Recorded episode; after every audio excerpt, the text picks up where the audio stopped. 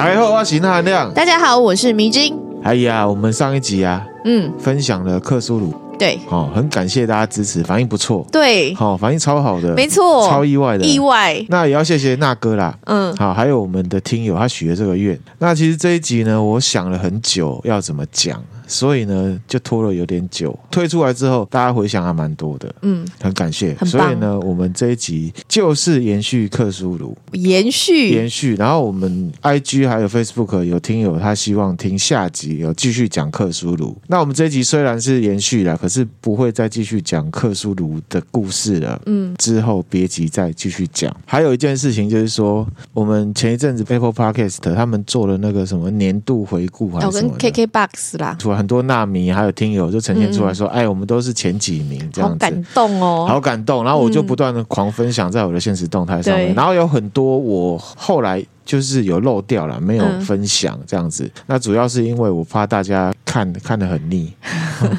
这样子啊，我都有看到这些听友分享啊，很感谢。如果漏掉了，我不是说跳过去，是因为很多回想太多，对对对，都很感谢这样子，谢谢你们。然后中间啊有一个。钢铁纳米，这是他自己讲的哦。嗯、他说克苏鲁这一集啊，他十刷了，很猛哎、欸，对，超感动。嗯、然后他先生呢，还问他说：“你要不要换听别的了？” 先生受不了是，是？对，因为一直重复听。然后我超感动了，然后，然后这个纳米还说他不是用 Apple Podcast，所以没有办法给我们评论。嗯，啊，不过没关系啊，我真的很感动，因为他用实际行动来支持，他有分享给他的周遭亲友。嗯嗯嗯。然后还有一位也是我们很资深的纳米，嗯啊，就一个小女生。然后她看到我分享这个，她说：“哎呀，不公平啊！她不知道这东西要怎么弄。”哎，我后来去找，我也不知道怎么怎么弄出来的耶。对啊，其实没关系哈，嗯、因为很多纳米跟听友的对我们支持，我们都有感受到，对啊，无以为报啦。那我们就是努力的准备内容啊，陪伴大家，这就当成一种回报。那这也是我跟米子英唯一可以做了，真的好，所以呢，加油，加油，好也谢谢你们。对，那我们还是先回复听友在 Apple Podcast 上面的留言。好的，第一个呢，标题叫做“超优质的 Podcast”，呜呼，他给我们五星啊。嗯、他说呢，他已经推跟爸妈、男朋友、主管、朋友、弟弟、妹妹。来听了，连主管都推荐了。对，然后他说真的很棒啊，每天上班必听。嗯，啊，他希望呢，那含量可以讲一集有关于圣诞节的。哦，好，这个因为圣诞节快到了，对，我们会来准备。啊，他可能知道我们都会针对节日来分享题目，比如说中元节、中元节。好，然后之前还有清明节、清明节，嗯，端午节也有，中秋节、中秋节也有，也有嘛？对，对。然后其实母亲节我也有做。可是呢，来不及了，嗯，那就明年哈，明年哈。他还讲说呢，呃，迷之音超可爱，爱心，爱心，爱心，谢谢。然后他会继续支持下去，感谢这位听友。嗯、那我们也会继续努力。对，好，好，再来一个。它的标题是被朋友推入坑。嗯，他说呢，他是边开车边听，嗯啊，然后他说呢，那含量分享了很多黑暗层面，嗯啊，虽然有时候会觉得会心一惊啊，嗯，可是他说呢，其实平衡回来，内心也会充满希望，那感觉就像是光透进这个黑暗当中，他觉得世界还是可以很美好。然后他说呢，谢谢我们呢，准备这么多精彩的故事。这个留言也让我觉得我们房间透入了光，就是很温暖的感觉。对啊，我也觉得很温暖，嗯嗯，就是有带。来这么正面的一个影响啦，对，我真的超有动力的。对，感谢大家，我们继续努力，也让我们很有成就感。我们接下来就要进入主题的，嗯，那可是进入主题之前啊，先跟听友还有纳迷们分享这一集呢，会有一些单纯我个人的看法，嗯，因为呢，我们会讲到心理学大师荣格的心理学。那其实荣格的心理学是有一大部分是没有办法用科学验证的哦。那也会掺入我个人的看法，那大家就是斟酌收听。嗯，好。那这一集会讲到什么？会讲到克苏鲁，然后呢，还有集体潜意识，嗯，还有元成功，嗯。我们先讲克苏鲁好了。我们回忆一下，迷之音不知道记不记得哈？嗯，在上一集里面，《克苏鲁的呼唤》这小说里面，教授他是收集到了某一段期间之内，他发现呢，科学家、文学家、艺术家哦，梦见了一些共同的画面。对，比如说绿色的光芒，嗯，海底遗迹，地底传出来的声音，嗯，克苏鲁。然后呢，小说里面邪教这些教徒啊，在祭拜的时候有提到一句话，他说：“死掉的克苏鲁在拉莱耶的宅邸中等待着梦境。”因为这本小说是去脉络化的啦。那迷之音，我不知道你对这句话还有剧情后来的发展，嗯，哦，你有什么样的解读？好，先讲哦，这个没有标准答案，所以迷之音可以放心的发挥想象力。怎么？你说后续的发展哦？对对对，他说死掉的克苏鲁在拉莱耶的宅邸中等待的梦境，这感觉很像就是你只要做梦，他会透过梦境来跟你。进行一些沟通，或者是影响你。迷之前的看法是这样嘛？对不对？就是如果这句话带给我的想象是这样，那是不是有点像托梦？哎，有点像，有点像，对不对？像托梦，对不对？对对对，感觉上是不是有点像克苏鲁？他会透过一种我们人没有的能力，进到人的梦境当中。哎，让我联想到那个耶，遗落战境，哎，遗落战境的那一只啊。遗落战境，你说汤姆克鲁斯吗？哎呀，就他死掉一直重来，死掉一直重来，然后不是远方有一个那个什么《明日边境》吧？好像是。对，因为他好像也是透过梦境去跟他做一个连接的样子。对对对，没错。嗯、其实《明日边界》它也是呃美国的漫画改编的。哦，是哦。哎，所以难保他有被克斯鲁这样的设定影响。嗯，好，没错哈。可是我个人的解读应该不只是托梦。哦，那是什么？好，为什么呢？因为小说里面有提到，这世界上为数不少的科学家、嗯、文学家、艺术家都做了类似的噩梦。工人啊，蓝领阶级的梦就很分歧嘛，没有共同点。对，可能有人梦见林志玲，有人梦见 AV 女优，或者什么各种。一定要跟异性有关吗？我只是举例哈，就是分歧的意思哈。嗯、那听起来，如果是克苏鲁托梦的话，那就有点像是说，他只能影响白领阶级，动不了蓝领阶级。但是剧情里面又有提到，各地暴动、邪教杀人、民众自杀。精神病院混乱的事情层出不穷嘛。嗯，如果我们是依照刚才迷之音讲的托梦逻辑来看的话，嗯，那是不是代表说这些暴动、邪教、自杀、精神病患全部都是白领阶级？嗯，但我觉得应该不一定嘛，哈，对不对？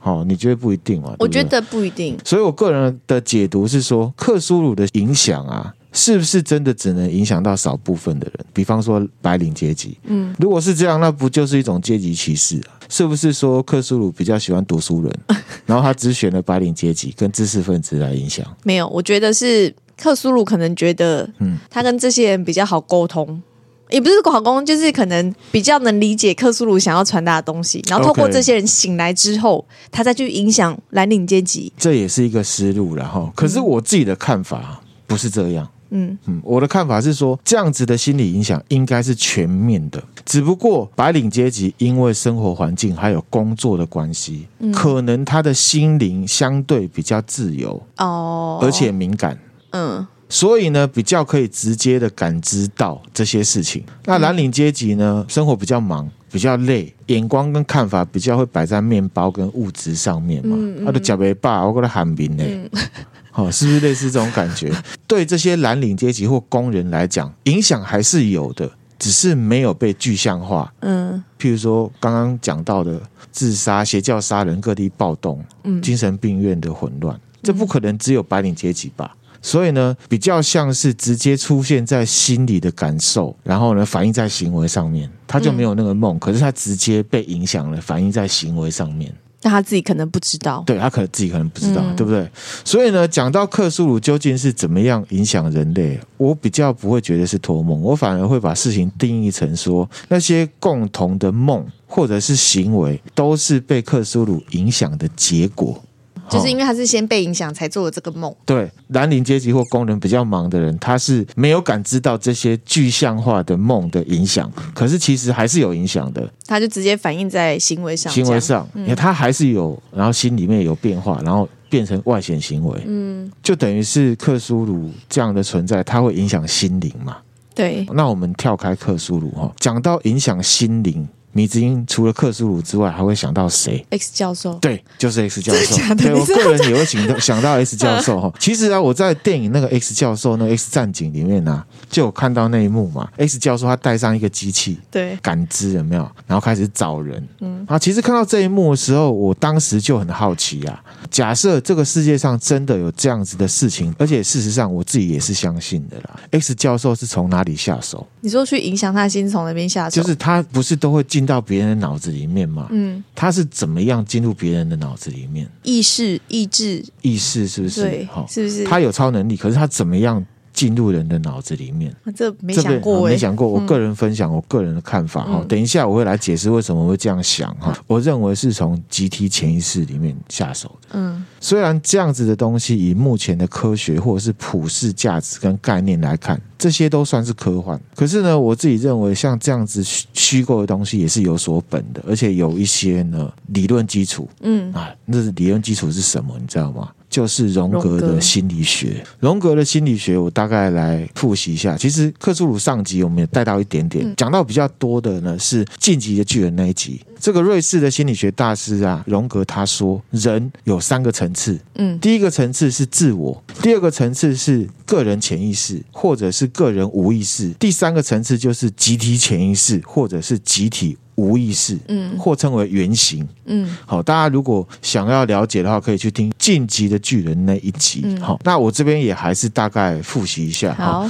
意识第一层的部分，就是说一个人的意识跟自我。就是我们日常生活中看到的别人跟自己，嗯，而这个部分呢是非常大的比例呢受到后天教育、职业、社会规范所来形塑的，嗯，在这个部分，其实荣格他有提到人格面具，呃荣格他认为人格面具让人啊演绎各种性格。通常呢，会帮助人呢来符合社会期待的那一面，别人一个好印象，以便于得到这个社会的认同。人格面具也会有一个功用，或说成是副作用好了，它也会去隐藏真实的自我。你知道你在讲这一段的时候，我就在想说，就我自己而言，我会觉得说，哎，对我。我我蛮应该说，我蛮有感觉，就是就会觉得，其实有时候真的不了解真正的自己是什么，因为都是在每一个场合想要扮演好那个角色。比如说上班的时候，我就要做一个尽尽责的员工，对，所以我就是做成那个样子。然后比如说在家里要当一个好太太，就做成那个样子，对。可是我真正我是什么？其实已经有点模糊了。我自己。不知道哎、欸，我就会觉得哦，那我就是一个认真的员工哦，是一个陪伴你的太太这样。米子英既然讲到这一块了，那我要需要跟米子英好好的沟通了。米子英有自我认同的问题，这样算是有自我认同的问题吗？我自己认为了哈。那我回到这个部分，米子英讲的这是很有道理的哈，嗯、就是说人格面具啊，对于人在社会上的生存是必须的。嗯，它让我们能够呢跟各式各样的人来交际互动，即便对方你很讨厌，在不一样。这样的环境里面呢，人都会戴上不同的人格面具。嗯，比方说，我们跟父母相处的时候会戴一个儿女面具，嗯，跟朋友相处的时候会戴一个朋友面具。嗯，那其实啊，我们之前也讲过什么，有一集叫做剧场理论，嗯，社会学理论，对，好，里面的一个东西叫什么角色嘛？嗯，啊，我个人认为，在某个程度上，荣格讲的人格面具。跟剧场理论讲的这个角色是同一件事情，只是心理学的角度跟社会学的角度来看，嗯嗯、角度不同而已。那我们活在这世界上，就是要靠自我还有人格面具来行事嘛。对。那那一集里面，我们有提到说啊，做自己是什么？就是真正的自己跟这个角色或者是人格面具好好的来整合。嗯。因为我们在日常生活里面是扔不掉这个人格面具的。嗯。因为呢。随时都需要、啊、你在上班的时候，你不戴着那个人格面具，嗯、你会完蛋。嗯，你在父母亲的面前，你不戴好儿女面具的话，说你是个不孝子。比如说以工作环境来讲，确实也是有人不戴啊，不戴的那个人就是被他号称是做自己，可是其实他是搞烂他的人格面具，然后。为其他人增加很多负担嘛？嗯嗯，可是他那也其实也算是戴着人格面具嘛。他有人格面具，可是他没有想清楚什么是做自己嘛。比如说我刚刚有讲到，其实真正的做自己是你的角色跟你的真正的自我做很好的融合跟平衡嘛。那一集有讲到说啊，有的人会把做自己当成是纵容自己的不良行为嘛，的一个正当理由跟借口。对对对，没错哈。好，那我们回来哈，为什么会有这人格面具？因为我们都渴望我们在别人的心目中自己是恰如其分，甚至是超出正面期望的。嗯，到了最后，我们可能会因为这个人格面具而去压抑到本来的自己。这个就像米子英讲了，米子英说，在公司里面你就是好员工，嗯，在那含量面前你就要做好好老婆，然后有点忘记自己。己是谁了。嗯、这个就是过度去压抑到本来的自己了嘛。好了，我刚刚可能讲得太夸张、太严重。我 后来讲完之后，我现在仔细想想，其实还是有了，我还是知道自己长怎样。OK OK，好好，你不用跟我聊了。好好，那这边回来哈，回到正题哈，嗯、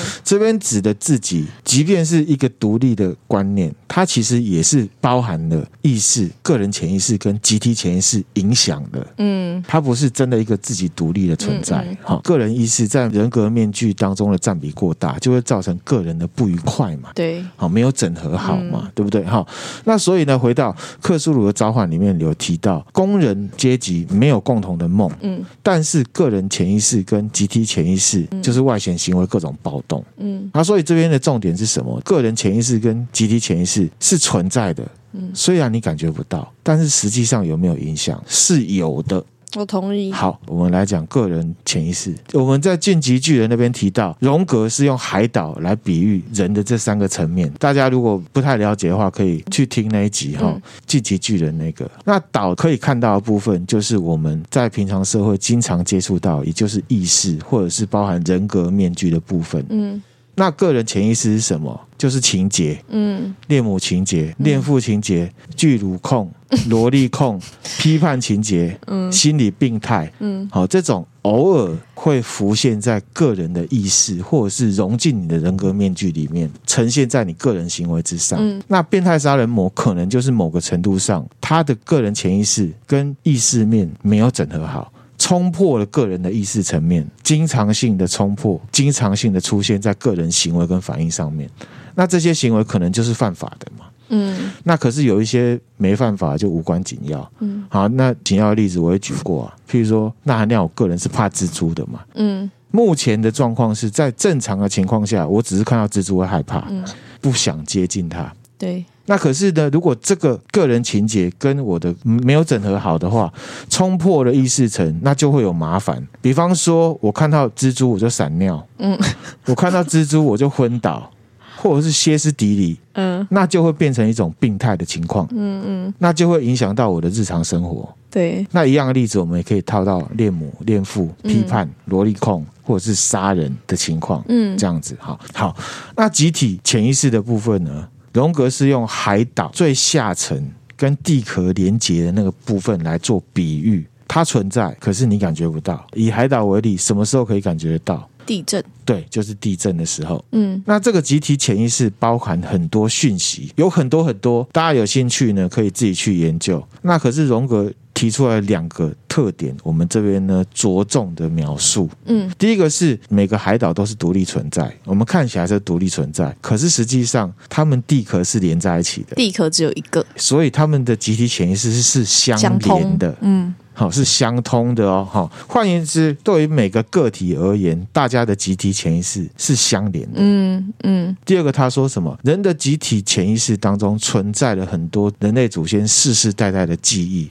嗯。但是，一样，它存在，可是你感觉不到。啊，我们之前有举过例子嘛？电玩跟电影的例子，《刺客教条》。嗯。好，这个也是有所本的。哈，大家有兴趣可以研究。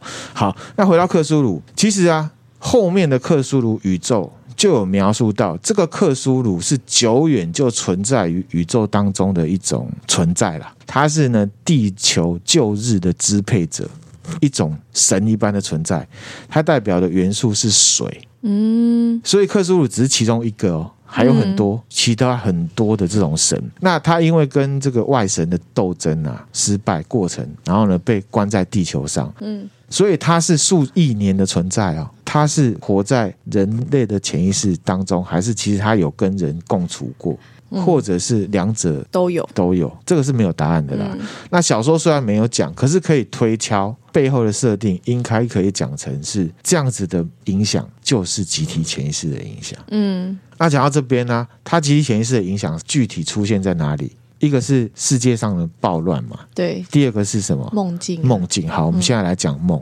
嗯，我们常会说日有所思，夜有所梦，夜有所梦。我们会在睡醒之后想起自己梦见了什么。对，多数的梦都可以跟我们之前经历过的一些事情是有关的。嗯，比方说看了恐怖片做噩梦，看了 A 片或者是帅哥美女做春梦。这些事情我们都可以说成是梦境，就是意识、个人潜意识跟集体潜意识互相影响之后呈现出来的一个东西。嗯、那以刚才的例子啊，我们也可以说梦的产生是因为你受到你的意识层面给影响了。但是有没有一些梦，或者是这些梦当中，你知道这些梦是因为你之前接触了什么而被影响而产生？可是其中也有一些。内容情节你是没有办法解释的。嗯，有啊。那我个人观点，那可能就是个人潜意识跟集体潜意识的影响。而且你这样一讲，我又想到一件事情。嗯，现在在听 Podcast 的纳米们，大家一定都有做过一种梦，就是你刚睡着的时候，你就会觉得自己好像掉到某个地方，这是不是也是集体潜意识的一种？因为这跟都没有关系啊。可是大家都有做过。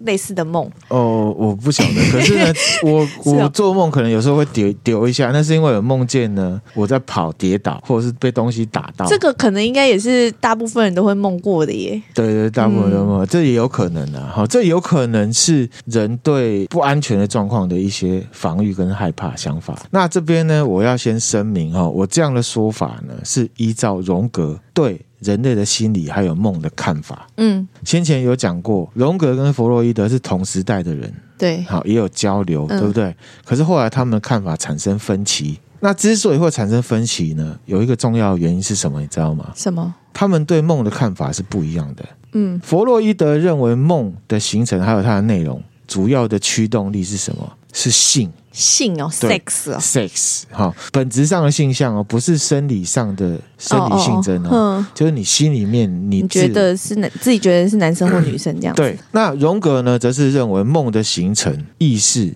人格面具、个人潜意识还有集体潜意识交互影响形成的。嗯。那我们这一集的走向呢，是走荣格的方向，嗯，好，探讨起来会比较有趣，好，好，因为呢，我们等一下会讲托梦、元成功，嗯，这种相关的观念。事实上，透过这个荣格的角度呢，是有办法用心理学的方向来解释刚刚讲的这些概念的哦。嗯，那回到荣格哈，他说呢，要解梦其实是一件很困难的事情，因为呢，在概念上，不论是意识、个人潜意识，或者是集体潜意识，其实就是人类的整体心灵。这些观念都不是什么各自独立的东西，都是为了心理学研究而特别分出来命名的。嗯，我们念《道德经》都知道，其实它就是一个整体，只是我们切一块出来分享，出来研究这个东西而已。所以呢，其实白话来讲，以荣格的角度，人的心灵在外显的层面是受到外界社会的各种刺激。嗯，那透过意识跟人格面具对人的心理产生影响的。嗯，这是一个方向。那第二个方向是什么？第二个方向就是集体潜意识的部分。嗯，啊，我前一阵子其实有在看荣格他写的红书嘛。对，其实呢，书的前面其实荣格他就有写到他自己呢也经历一些神秘体验嘛。嗯那他怎么定义这些神秘体验？你知道吗？怎么定义？他认为这些神秘体验呢，是来自于集体潜意识，也就是那个跟其他人相连的部分。嗯嗯，在红书里面，他甚至提到要去接触，或者是要试着去了解这个集体潜意识这种黑盒子的话，必须要呢详细把自己的梦境啊记下来，加以分析。然后还有一个重点，要试着呢判别你这个梦里面有哪些成分是人格面具造成的影响，然后要把这些因素拿掉，他有办法去判断、判断跟做到你的集体潜意识到底发生了什么事情。嗯，那我想问你一个问题，哎，你说，你觉得集体潜意识它是即时的 （real time） 的，还是说它是资料库的概念？它是？累积起来的，你知道为什么会这样问吗？嗯、因为因为其实红书我有看一点点嘛，然后其中有一段就讲到说，荣格他就是就是他去他远方的朋友家做客，对，然后做客做到一半之后，他就坐在沙发上睡着了，对。结果睡着之后，呃，睡着醒来之后，他就跟他朋友讲说：“我家那附近是，我要赶快回去。”然后后来他朋友就是有得知说：“哎，真的在那时候，他家真的附近真的失火了。”这是我的推测啦，哈。到现在为止，集体潜意识这东西还是一个很神秘的东西。嗯。我自己的看法会是，他可能在集体潜意识里面跟某一个真的经历这件事情的人相连了，嗯，所以他知道这件事情，嗯，这个也可以去解释为什么有的人什么有天眼，闭上眼睛可以看到什么，嗯，这边很悬，就是大家呢自己斟酌收听，就是在讨论荣格的集体潜意识，然后试着要用这个角度呢去分析一些比较神秘学的东西，嗯，因为就是在这之前，对。我就会以为集体潜意识，就是因为其实有看过很多类似的，比如说影片也好，或者是资料，都是讲说，集体潜意识其实它是跟基因有关系，就是比如老祖宗的基因，它可能因为什么关系，所以它的基因就累积下来，所以变成现在这个样子。这样感觉就很像是资料库的累积，你知道吗？它是资料库的累积没有错。对，然后因为刚刚荣格这个故事，以及你之前在那那一集集体潜就晋级的巨人那一集，其实有讲到说那个猴子有没有？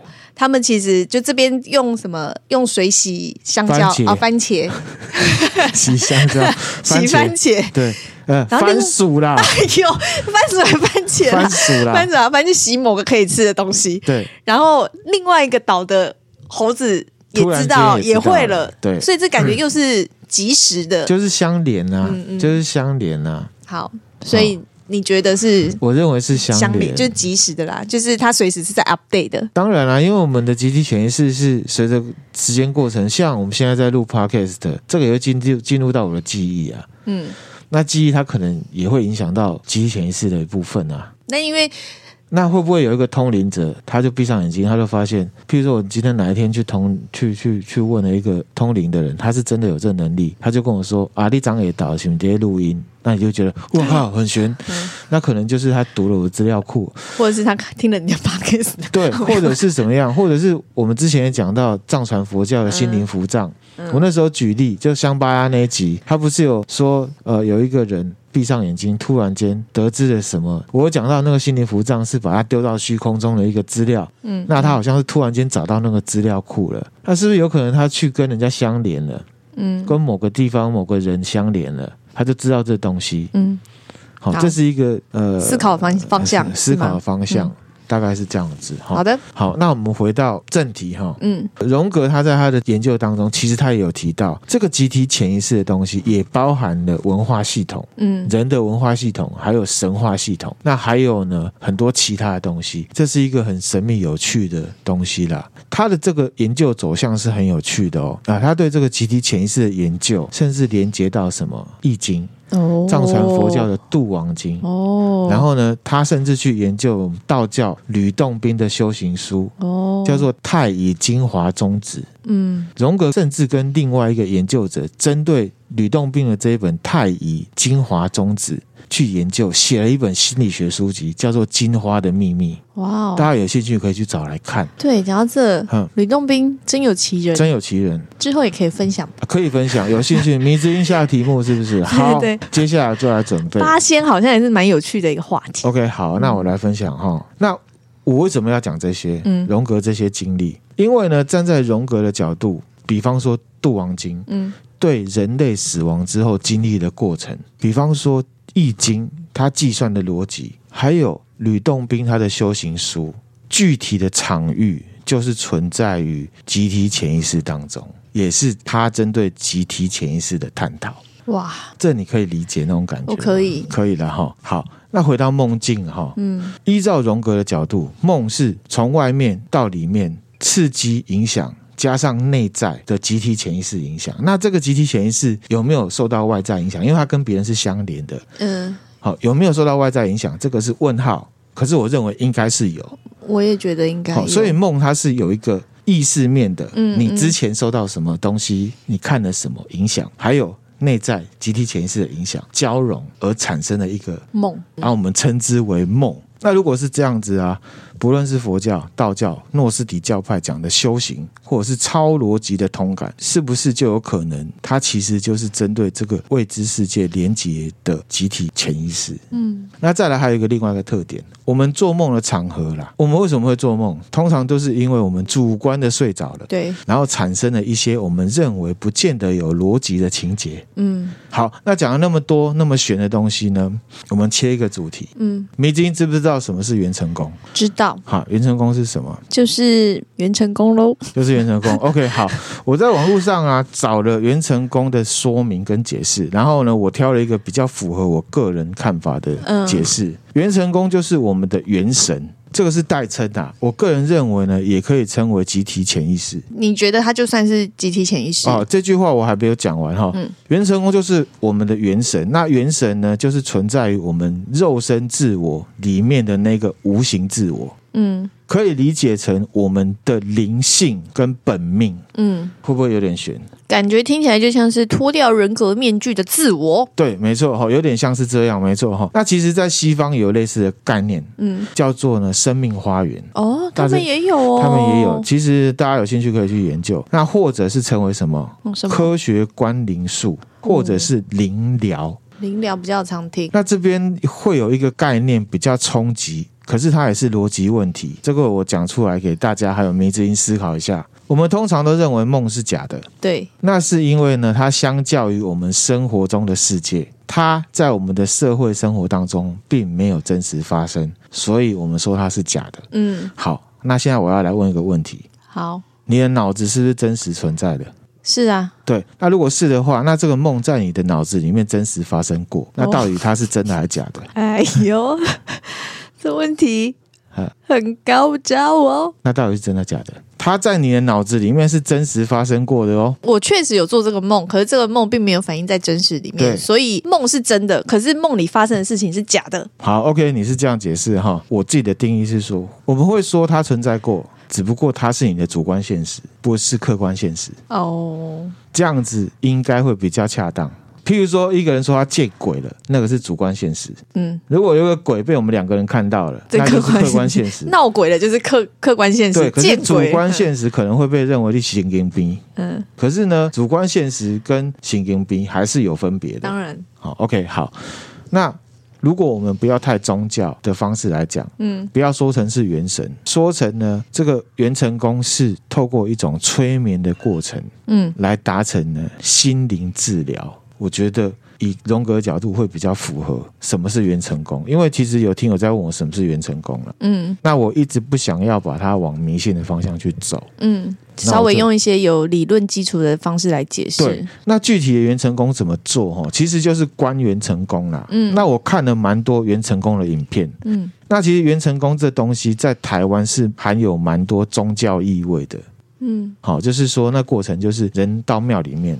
然后呢，主持这个观元成功的人，他会透过神明的协助，让你进到你自己的元成功。主持人会做法，然后中间会有一些过程，是有一些敲击或者是规律的声响。然后观元成功的人，他会必须要把鞋子脱掉，嗯，脚要踩在实际上的地面，嗯，光脚，眼睛会蒙上布。这个当事人会被告知，如果等会有成功的进去的话，你就会看到一个房子，嗯。那仪式开始之后的一阵子，那个主持人他就开始问有没有人看到房子，有看到房子的请举手。嗯，好，然后呢，有的人会举手，有的人就不会举手。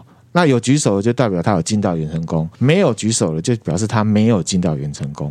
那如果有人举手的话，那师兄师兄师姐就会走过去，然后开始就问他说：“你现在呢？走过去有没有看到一道门？有没有看到树？那有没有看到大厅里面有人？那环境怎么样？”都是用引导式的。好，对，好，这边要注意到哈，除了那些没有进到元成功的人之外，对，只要有进到元成功的人，被问到有没有门、有没有树、有没有神、环境怎么样，即便是当事人说没有。可是被要求之后，就一定找得到。嗯，好，如果我们用荣格、灵疗还有催眠的角度来审视的话，我个人认为这是一种催眠的暗示。嗯，这边会不会不好理解？不会、啊，不会哈。嗯、刚刚讲到梦境嘛，依照荣格的看法，这个梦是会被意识、肉体状况还有集体潜意识这两个方向来形塑的。嗯，而且呢，我们之所以说那是梦，就是因为我们睡着了，所以说它是梦。嗯、那比较科学的说法就是说，梦的呈现是因为我们的意识跟人格面具弱化了而呈现出来的东西。嗯，我们称为梦。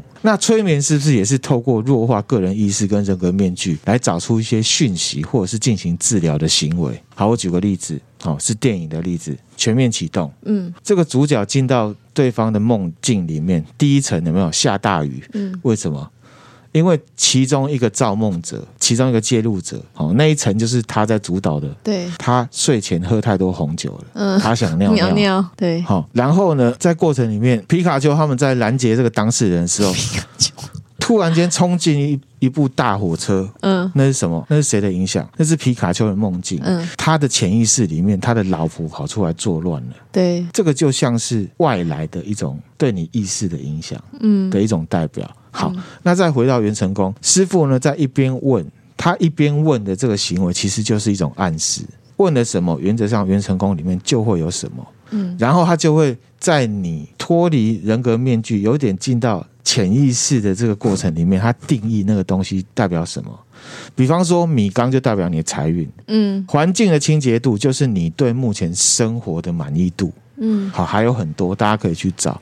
然后呢，师傅会透过这种暗示或催眠，要你去打扫，然后呢，要你去跟你见到的本命神来对话。其实这个过程就是一种心灵治疗。嗯，所以你通常关完元成功之后，如果有成功的话，就会觉得精神不错。觉得完成了什么？嗯，我认为这就是一种心灵暗示。嗯，就像是全面启动一样，他其实进到那个人的心里面是要干嘛？去偷那个密码呀，密码钥匙。其实他是要解决他跟他爸爸之间的心结。嗯，因为企业年轻企业家主观的觉得他爸爸希望他可以在。爸爸的期望里面去超越爸爸，嗯，可是其实爸爸真正是怎么样？真正是希望你可以突破我的思维去做新的事情，所以他就决定了让他不要跟渡边谦去做商业竞争，让他转行。去做其他的事情。事情元成功的方式就是有点像是在你的心里面种了一个什么好的种子，懂啊？让你感觉被治疗。嗯，嗯，那我认为这就是一种心灵暗示的。嗯嗯。那同样的，这也可以结合到我们之前分享的什么？